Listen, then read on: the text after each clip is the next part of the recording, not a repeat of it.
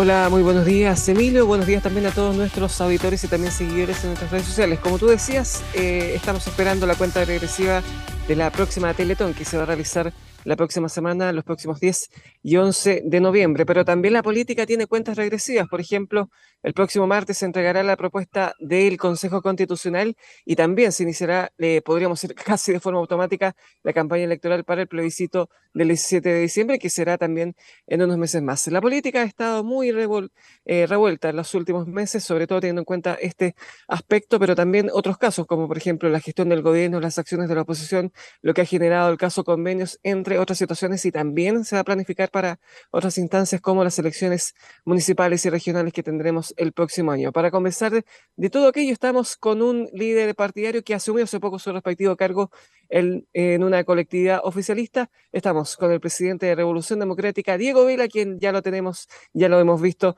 acá en, el, en nuestro sistema interno para conversar sobre contingencia política y otras cosas. Diego, muchas gracias por estar con nosotros esta mañana con Radio Portales. Buen día, Cristian. Buen día, Emilio. Muchas gracias por la invitación. ¿Me, escuchan bien? Estoy con un poco de problema de internet, pero...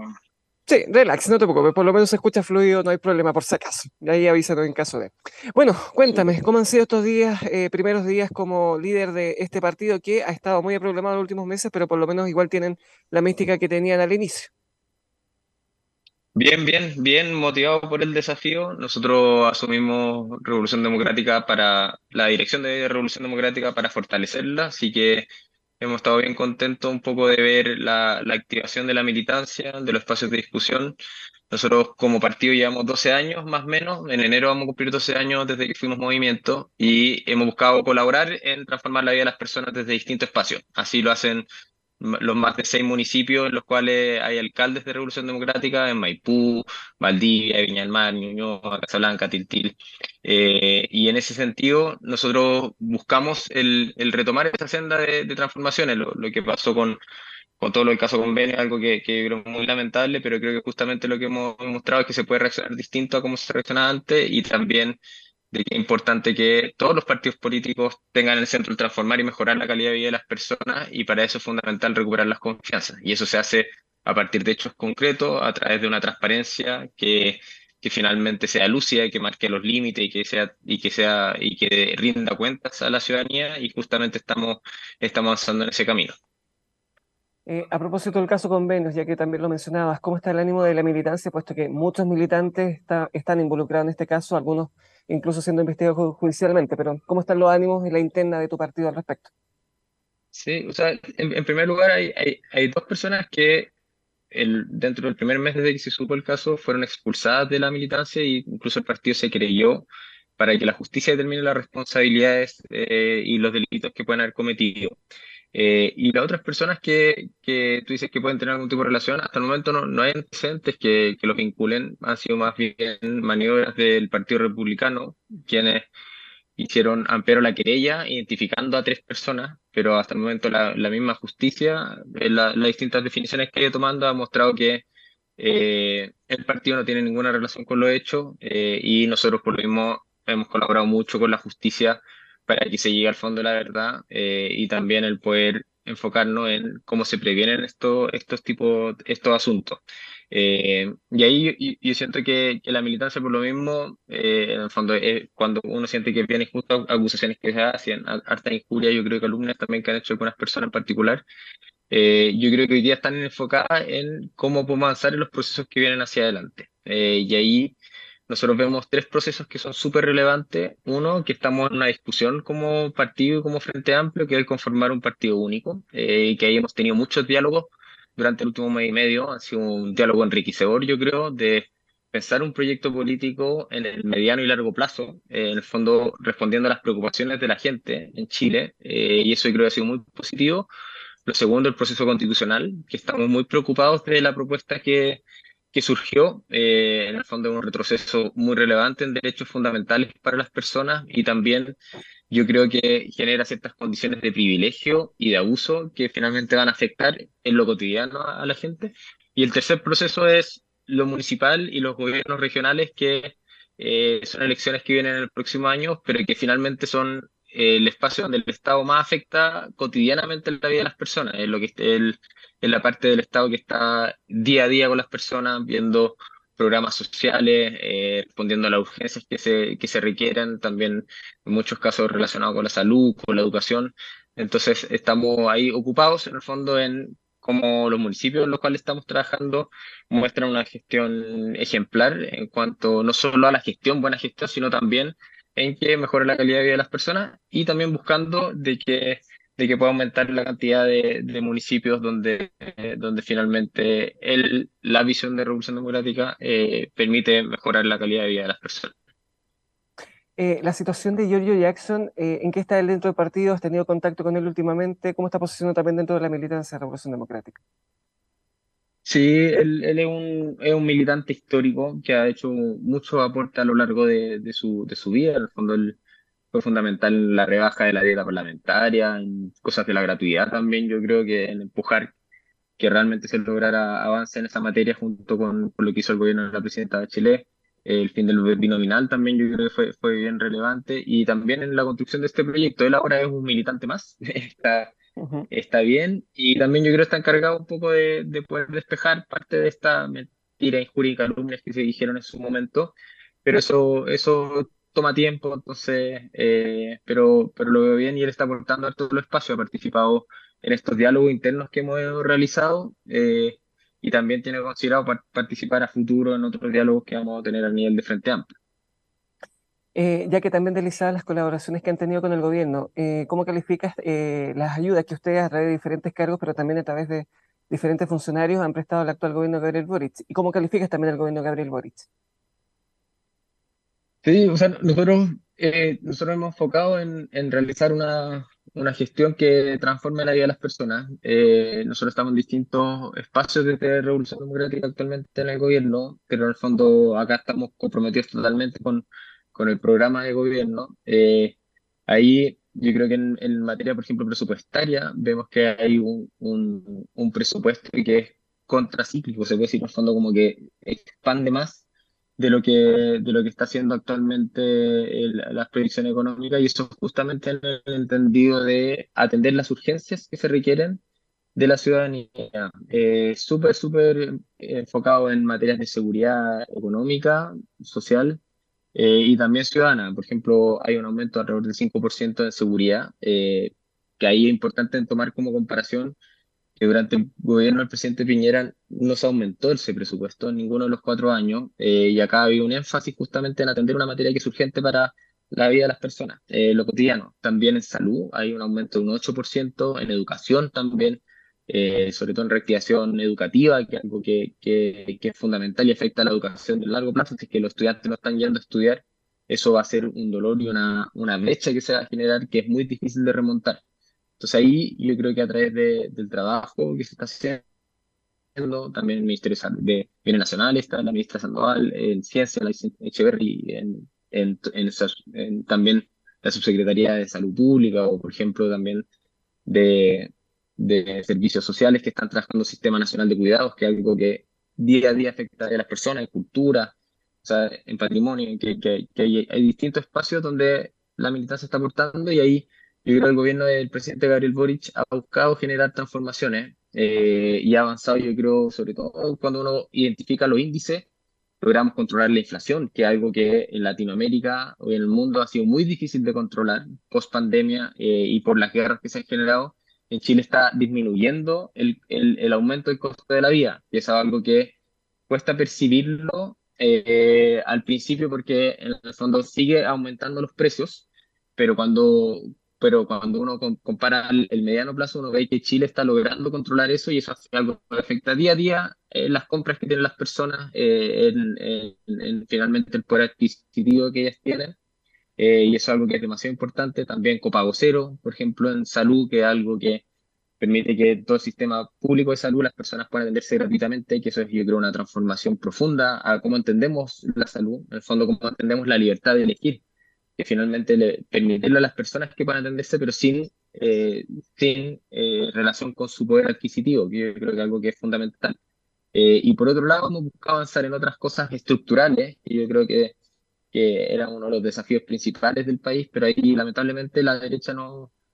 no ha querido llegar a acuerdo todavía en, en materia de pensiones. Eh, nosotros hemos seguido harto en la posición, hemos cambiado mucho lo que era el proyecto original y también abierto el diálogo para, para buscar acuerdos.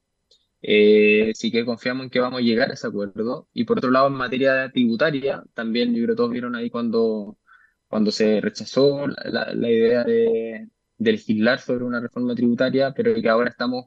en mesas de trabajo para lograr llegar a un acuerdo fiscal. Eh, y esto es una materia que es muy sensible porque uno observa que, que, incluso cuando uno ve las calificaciones de organismos internacionales, ven que, que identifican, eh, así lo hizo SIP hace, hace menos de un mes, que identificaba que uno de los riesgos país eh, y que pueden hacer que perdamos ciertos beneficios, cierta, cierta valoración internacional, es la falta de capacidad de llegar a acuerdo en esta materia, en el fondo, en cómo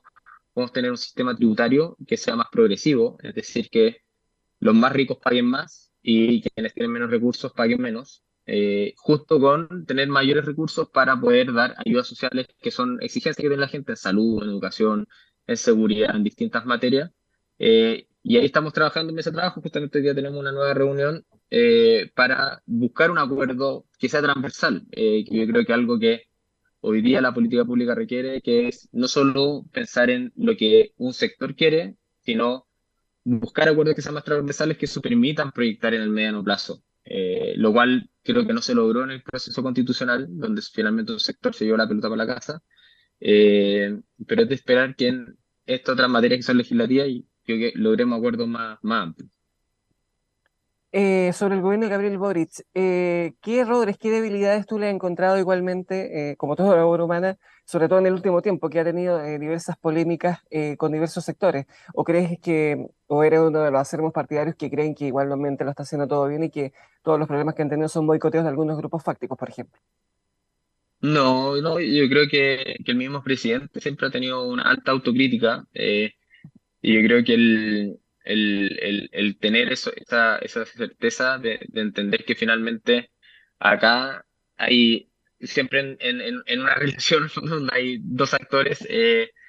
todos guardan generalmente cierta, cierta responsabilidad cuando estos procesos no, no avanzan. Eh, y en ese sentido, eh, yo creo que lo que hemos buscado en el último tiempo es profundizar esos diálogos. Eh, y ahí obviamente yo creo que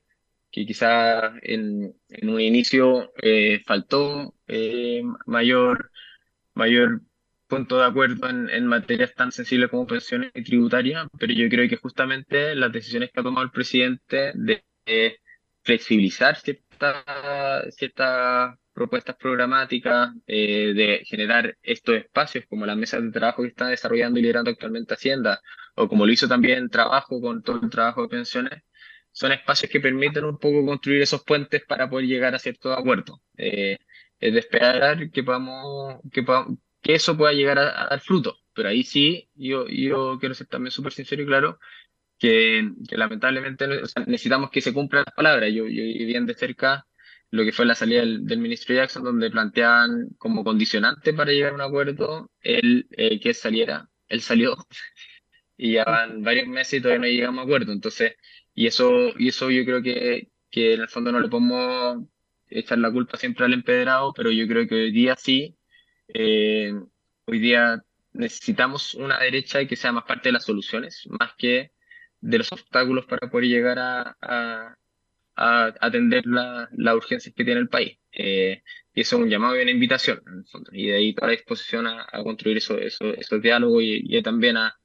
avanzar en, puntos de encuentro en materias tan relevantes, todavía, todavía considerando que en el Parlamento existe minoría del oficialismo. En el fondo. Eh, ahí, hay que llegar a sectores de centro y también de derecha para poder llegar a ese acuerdo y eso es algo que también permite poder proyectar más en el mediano plazo las políticas que, puedan salir desde ahí. Hablemos del proceso constituyente. Eh, te he escuchado bastantes balances pesimistas al respecto. Eh, precisamente cómo calificas todo lo que ocurrió en este último proceso donde también tuvieron eh, representantes de tu partido en el Consejo Constitucional. Sí, nosotros contábamos con, un experto, Domingo Lovera, eh, y también con cuatro consejeras y consejeros eh, constitucionales. nosotros partimos en el fondo, yo creo uno, lo que buscaba este proceso era canalizar institucionalmente un malestar que existía y buscar ciertos garantías de poder tener una constitución que sea legítima y pueda apuntar a un mediano plazo de estabilidad y finalmente responder a, a las problemáticas o habilitar la posibilidad de que democráticamente podamos responder a esos problemas. Yo creo que lo que se logró en la primera etapa, que fue el comité experto, fue algo muy positivo en el sentido de que se logró estos puntos más transversales de construir una casa común, como debería ser una, una constitución, eh, con acuerdos desde el Partido Comunista hasta el Partido Republicano. Y eso creo que, que fue muy valioso. Lamentablemente después creo que en el Consejo el Partido Republicano y las derechas también hicieron valer su, su mayoría eh, y cortaron toda posibilidad de poder llegar a cierto acuerdo. Nosotros insistimos hasta el día final, eh, literalmente hasta el día final, en buscar eh, acuerdos en el entendido de justamente no que fuera la constitución quizás que nosotros queríamos, pero una constitución donde no se inconstitucionalice la posibilidad de que avancemos en derechos sociales, como, como por ejemplo un sistema de seguridad de salud o en pensiones también, que se pueda modificar el sistema actual de la AFP y se termine su abuso o también el tema, por ejemplo, de aborto entre causales, que hoy día se pone en riesgo, eh, y no logramos llegar a ese acuerdo. Entonces, eh, yo lamentablemente siento que es una nueva oportunidad que desaprovechamos. Yo creo que con la Convención Constitucional ya habíamos desaprovechado, yo creo que no hicimos los aprendizajes del proceso eh, como sistema político, en el fondo de, de, ver la necesidad de llegar a acuerdos en, materias tan sensibles. y yo creo que hoy día lamentablemente tenemos un partido republicano que se dio ciertos justitos que van a tener consecuencias directas en la vida de las personas, en abusos, en, institucionalizar privilegios, en también plantear una, como lo han dicho varios expertos, una mala constitución, que es inconsistente en distintos espacios, en eh, tiene varios problemas, como se plantean maximalistas, que abordó demasiadas materias eh, que deberían ser a nivel mundial, se, se vuelve se, se, constitucionaliza la, la, por ejemplo, la objeción de conciencia en un sentido amplio, que eso que, implica, implica que se va a poder volver en los colegios a dejar fuera quizá a un estudiante por eh, su preferencia religiosa, por si que sus padres están casados solteros, eh, se, se, vuelve también a, a reafirmar esta idea de que por ejemplo, para el aborto en tres causales, puede una institución decir que no quiere atender a una persona, siendo que la persona debería tener ese derecho a poder atenderlo. Eso sumaba eh, a la prohibición también de, de, poder realizar abortos, que finalmente abre la, la barrera de que quizás la, el aborto en tres causales pueda ser suspendido. Y eso tiene una implicancia muy directa. Por ejemplo, la, la causal de violación, quienes más utilizan esa causal son niñas de 13 años. Y eso implica que esas personas, eh, que se logra generar como inconstitucionalidad respecto a eso, que eso va a ser un proceso un poco más largo, porque primero está la constitución y después lo que se puede discutir en, el, Tribunal Constitucional, eh, si llegase a aprobarse, pero eso tiene implicancias en niñas, en personas, en lo cotidiano, eh, que finalmente van a ver afectadas derechos, garantías que se habían logrado avanzar. Y por eso nosotros estamos muy, muy, muy preocupados de, de la propuesta y vamos a trabajar en ese sentido para, para buscar que, que,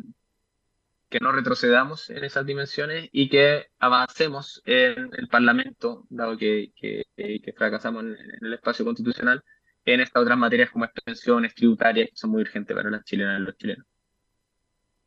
entendiendo que todavía tienen que realizar instancias internas para eh, formalizar una decisión partidaria. Al menos, ¿qué, ánimo percibes para votar en el mes de, diciembre desde tu partido? ¿Directamente van a votar en contra de esta propuesta?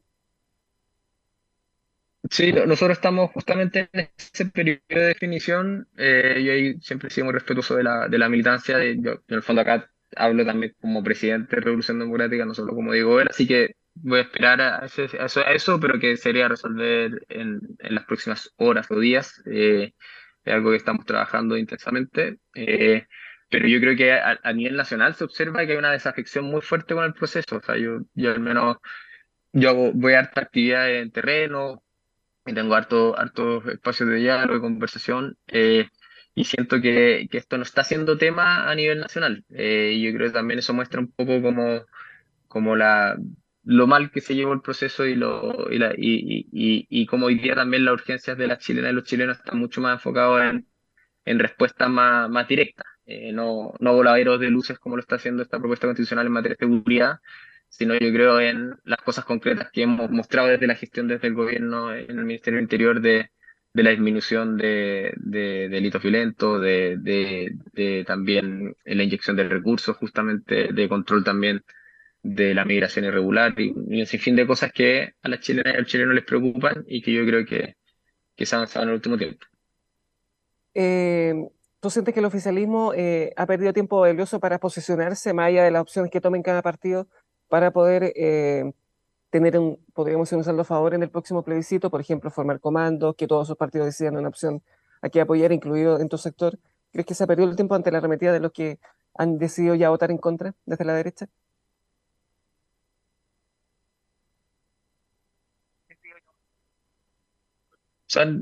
Nosotros Claro, yo creo que, que hemos perdido tiempo valioso, pero lo invertimos en buscar a llegar a acuerdos. O sea, a diferencia de la derecha, que, que tres semanas antes de que terminara el proceso, casi un mes, ya estaban haciendo campaña y ya estaban tomando una postura y cerrando la posición de llegar a acuerdos. Eh, nosotros insistimos en seguir buscando acuerdos. Eh, insistimos en eso hasta el último día, insistimos en eso en poner a disposición modificaciones, cosas que pudiéramos llegar que, que fueran entendidas en un amplio, en un amplio espectro. Y lamentablemente eso ya no llegó. Eh, ya se votó la propuesta final, ya no hay nada que hacer sobre eso, ya no se puede hacer ninguna modificación. Eh, y nosotros antes del 7, que en el fondo es cuando ya se le entrega al presidente la propuesta constitucional y el llamado plebiscito, eh, nosotros vamos a fijar nuestra postura y por lo mismo ya vamos a comenzar, la, o sea, ya comenzamos la coordinación para poder para poder generar los comandos, pero, pero acá yo creo que también hay algo que tenemos que entender, que acá lo importante es que las personas sean las protagonistas de eso y en ese sentido en que, que las personas puedan tener un voto informado, que puedan leerse bien la propuesta constitucional, entender bien cuáles son las virtudes que pueda tener o los problemas que tiene, donde yo creo que, que son más los problemas que, que, que las virtudes, eh, y que finalmente el 17 de diciembre entre todos definamos si es que esta propuesta constitucional eh, avanza o significa un retroceso. Yo creo que lamentablemente hemos visto, bueno, ya, ya lo he planteado, que, que hace un, o sea, sería un retroceso gigante. Y en ese sentido, posterior al 17 de diciembre, el 18 mismo, espero que podamos enfocarnos en llegar a acuerdos en materias como pensiones, como la tributaria, eh, para dar respuesta a esa urgencia a la ciudadanía. Eh, y yo por lo mismo plantearía que como lo planteó el presidente Boric, que, que, en, este, en este gobierno no se va a insistir con, con buscar una, nueva reforma constitucional. Yo creo que lo que requiere Chile hoy día es, es que avancemos en estas otras materias que siguen estando con, con incertidumbre y eso afecta sobre todo a las personas que siguen teniendo pensiones bajas eh, y todavía no, no, logramos superar eso, pero también afecta al mercado, afecta a la, economía, afecta, afecta a las proyecciones de mediano plazo eh, darle certeza a la gente y en ese sentido espero que, que podamos avanzar en llegar a acuerdo. Lo último, ya que lamentablemente no está pillando el tiempo eh, asignado, eh, los desafíos futuros de tu partido. Tú dijiste que estaban en un proceso de unificación del Frente Amplio. El próximo año, como lo dije, enfrentan también elecciones municipales y regionales. ¿Cómo van a enfrentar esos procesos? Puesto que, lógicamente, van a tener que mucho ceder intereses, las negociaciones electorales también van a ser muy duras, pero ¿cómo los pueden enfrentar ustedes como partido?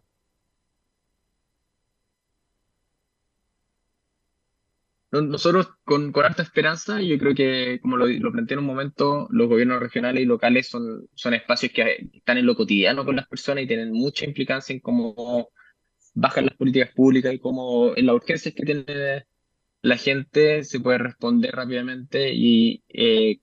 cambiar su vida. Así lo hace, por ejemplo, Maipú recuperando el agua potable, que es algo que, que es vital y que, que tenía en el mapa, que era justamente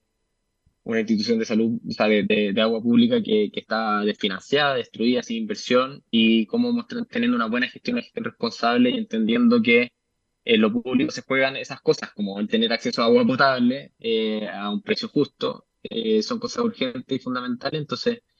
yo veo con, con mucha esperanza del proceso que viene, eh, espero que podamos tener más municipios donde finalmente se pueda transformar la vida de las personas y por otro lado, también eh, veo que, que, ese proceso se está generando con alto sentido de unidad eh, y altura de mira. Yo, yo, lo que veo es, por un lado, la, unidad del Frente Amplio, que eso se ha ido consolidando y se ha ido trabajando eh, hace hartos años, pero también Creo que, creo que junto al Partido Comunista, el Partido Socialista, el Fondo Socialismo Democrático, hemos, hemos avanzado en poner la urgencia de las personas por sobre ciertas diferencias que podríamos tener. Eh, y en ese sentido creo que, creo que esa construcción en acción eh, eh, ayuda a que, podamos ir articuladamente a las elecciones justamente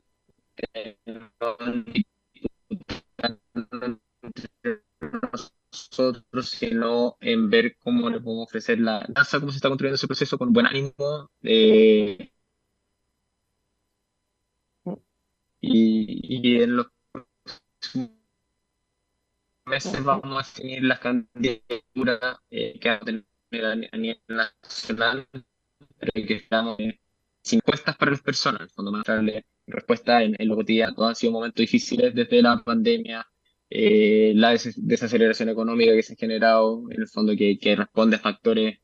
eh, regionales y también varios que se arrastran desde las decisiones que se tomaron en la pandemia. Pero yo lo que veo es que ahora estamos retomando una senda de, de, orden fiscal, de crecimiento, de poder tener mejores recursos en gestión justamente desde el ámbito público para responder a esos problemas. Y, y el próximo año creo que va, se van a ver esos frutos. Muy bien, hemos conversado esta mañana con Diego Vela, presidente de Revolución Democrática, partido del oficialismo que está colaborando con el actual gobierno, pero que nos ha comentado también los desafíos que enfrentará eh, su colectividad en el futuro acá en el Portero de la, Mañana. Diego, muchas gracias por esta conversación y como siempre las puertas abiertas para conversar sobre contingencia política también de otros temas, así que muy amable por conversar esta mañana con nosotros. Gracias Cristian, que estén muy bien, un abrazo. Igualmente, muy buenos días. Muy bien, Emilio, te dejo a ti la batuta y mañana tendremos una entrevista muy relevante, así que vamos a estar ahí atentos a todo lo que ocurra. Continúa tú en el portal de la mañana. Así es, Cristian, mañana vamos a tener un invitado muy, muy importante, así que todos atentos ahí al Portaleando la Mañana, porque va a estar realmente gigante el programa de mañana. Eso lo vale. 11 con 3 muchas gracias, Cristian, buenos días. Buenos días. 11 con 3. Vamos a la pausa y seguimos eh, portaleando la mañana acá, en la primera de Chile, uniendo al país de norte a sur. Espérenos que ya estamos de regreso. De regreso.